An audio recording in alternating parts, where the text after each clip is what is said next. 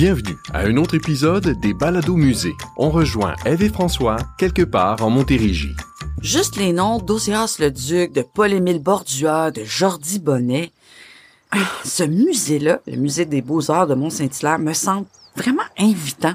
J'ai l'impression qu'on va vraiment être happé par les œuvres de trois de nos plus grands artistes. AP. Ouais, je suis sûre que je vais pogner de quoi, puis toi aussi. Tu sais, qui ont conservé les maisons de Bordua et d'Osias le Duc. Juste ça, pour moi, c'est exceptionnel. Est-ce que tu savais que ben j'ai j'ai déjà peint? Des clôtures? Oui. Mais, mais, mais pas juste des clôtures là. Au cégep, j'avais pris des cours, puis euh, ben je me débrouillais pas pire. Quel genre d'œuvre tu peignais? Oh ben n'importe quoi, là, de l'abstrait, du, euh, du concret. tu peignais du concret? du figuratif, tu veux dire. non, non, pas juste des figures, là, euh, d'autres morceaux de corps des fois aussi, là, des coups, puis des troncs, puis euh, euh, des natures mortes aussi, là, des pommes, des raisins, des bananes. euh, Il y avait des croûtes. Des croûtes. Tu peignais des croûtes. Bah oui, c'est ça que le prof il a dit de moi quand, quand il a donné sa démission là, au collège. Le prof a quitté? Pourquoi? Bon, je sais pas. Hein. C'était dans le socio-culturel, j'ai pas posé de questions, j'ai pris un autre cours, tout simplement. Un cours de quoi? Un cours d'eau. Un cours d'eau. Ben oui, je me suis inscrit en canot camping. ah, c'est le mien qui sonne. C'est Jean-Jacques. Vous allez bien, les amis? Ah, toujours. On est attablé à la terrasse d'un petit café sur le boulevard Laurier au Mont-Saint-Hilaire. On se prépare pour notre visite du musée. En parlant peinture et art visuel. C'est très bien, ça, les amis. Vous vous imprégnez du thème de votre prochaine visite. Exactement. Tu vois, j'aurais pas appelé ça exactement comme ça. Mais bon, mettons qu'on discutait. Anyway, je t'expliquerai. Fondé en 1995 par le peintre André Michel, le Musée des Beaux-Arts de Mont-Saint-Hilaire a comme mandat de préserver la mémoire et de promouvoir l'héritage des artistes Jordi Bonnet, Paul-Émile Bordua et Osias le Duc, trois figures emblématiques de la région. Est-ce que le musée propose autre chose aussi? Bien sûr, son mandat s'oriente également vers la démocratisation de l'art contemporain par le biais de ses activités éducatives et culturelles, en plus d'offrir une vitrine aux créateurs de la région et à ceux d'ailleurs aussi. Geneviève Litourneau est le nom de votre contact et je vous souhaite d'être ébloui par ce que vous verrez. Activité éducative? Hum, Je sais pas si on va pouvoir peindre. J'avoue que si on me le propose, je serais peut-être tenté de m'y remettre. Vraiment curieuse de voir ça, moi. On doit à l'artiste Hilaire Montet d'adoption André Michel la création du Musée des Beaux-Arts de Mont-Saint-Hilaire en 1995. Musée polymorphe à bien des égards, il promeut d'abord l'héritage de trois figures emblématiques du monde des arts visuels au Québec. Jordi Bonnet, Osias le Duc et Paul-Émile Bordua, tout en mettant de l'avant un mandat de démocratisation de l'art contemporain par le biais d'activités éducatives et culturelles en plus d'offrir une vitrine prestigieuse aux créateurs de la région et au-delà. Sa directrice générale, Geneviève Letourneau, nous convie à une visite de cet endroit qui se concentre en trois lieux. La salle d'exposition proprement dite et les maisons de Paul-Émile Bordua et Osias le Duc. La maison natale et la maison familiale font partie de la collection du musée. Écoutons-la nous parler d'abord de la maison de Bordua. Bien installée sur le bord du Richelieu, elle est d'inspiration Bauhaus, une des premières manifestations du style en Amérique du Nord. L'endroit ouvert de mai à octobre chaque année est saisissant et inspirant. Rez-de-jardin, rez-de-chaussée et mezzanine. Il nous permet d'imaginer ce que fut le quotidien de cet artiste unique, décoré avec des meubles achetés à quelques-uns de ses élèves de l'école du meuble afin de les encourager. Et ça va lui avoir servi cette maison-là de résidence d'été de 42 à 45, puis il va l'avoir habité en permanence de 45 à 52. Donc, euh, sachant que le refus global est paru en 48, euh, que ça a mené, si on veut, à son renvoi de l'école euh, du meuble. Il y a eu quelques années, puis après ça, euh, sa famille a éclaté, etc.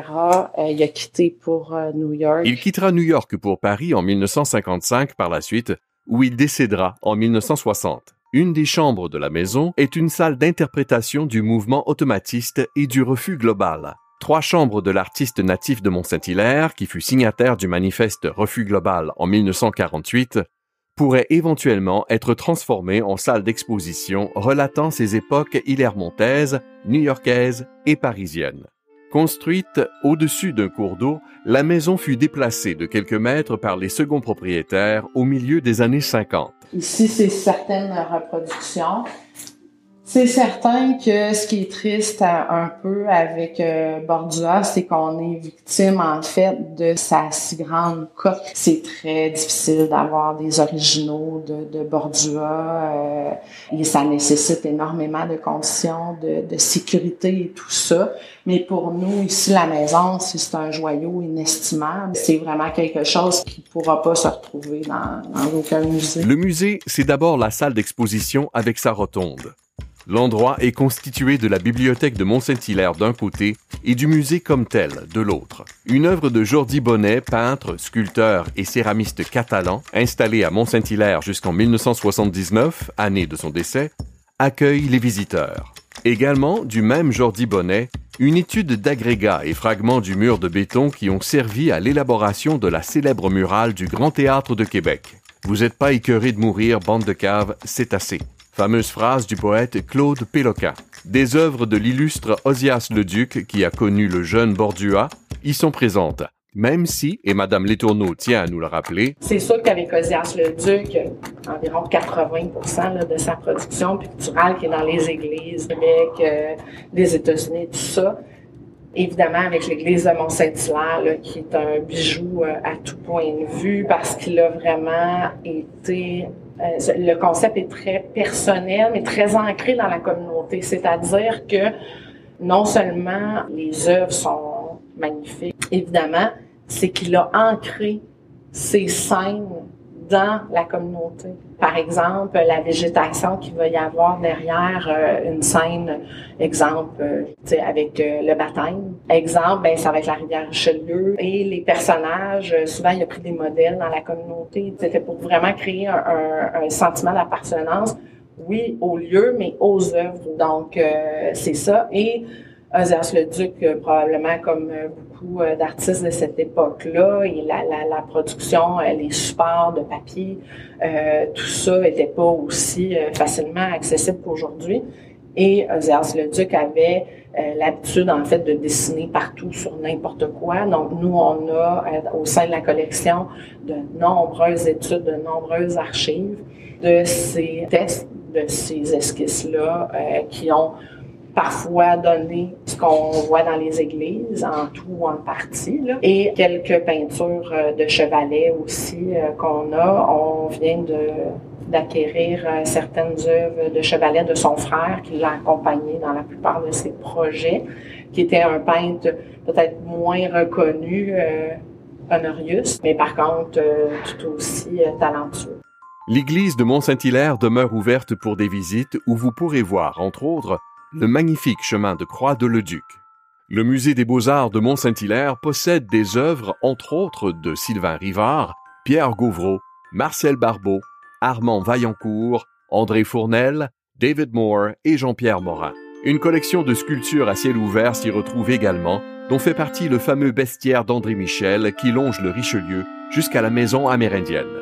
Autre activité, la biennale, qui réunit sous un thème donné, ces dernières années on y a exploré la résilience, des artistes d'un peu partout dans le monde. Bref, un musée où se côtoient l'art actuel, les grands artistes du passé et la présence autochtone dans un cadre naturel extraordinaire. Eh, vraiment, c'était quelque chose de très intéressant comme visite. Je suis vraiment impressionné. Vraiment, c'est un bel espace.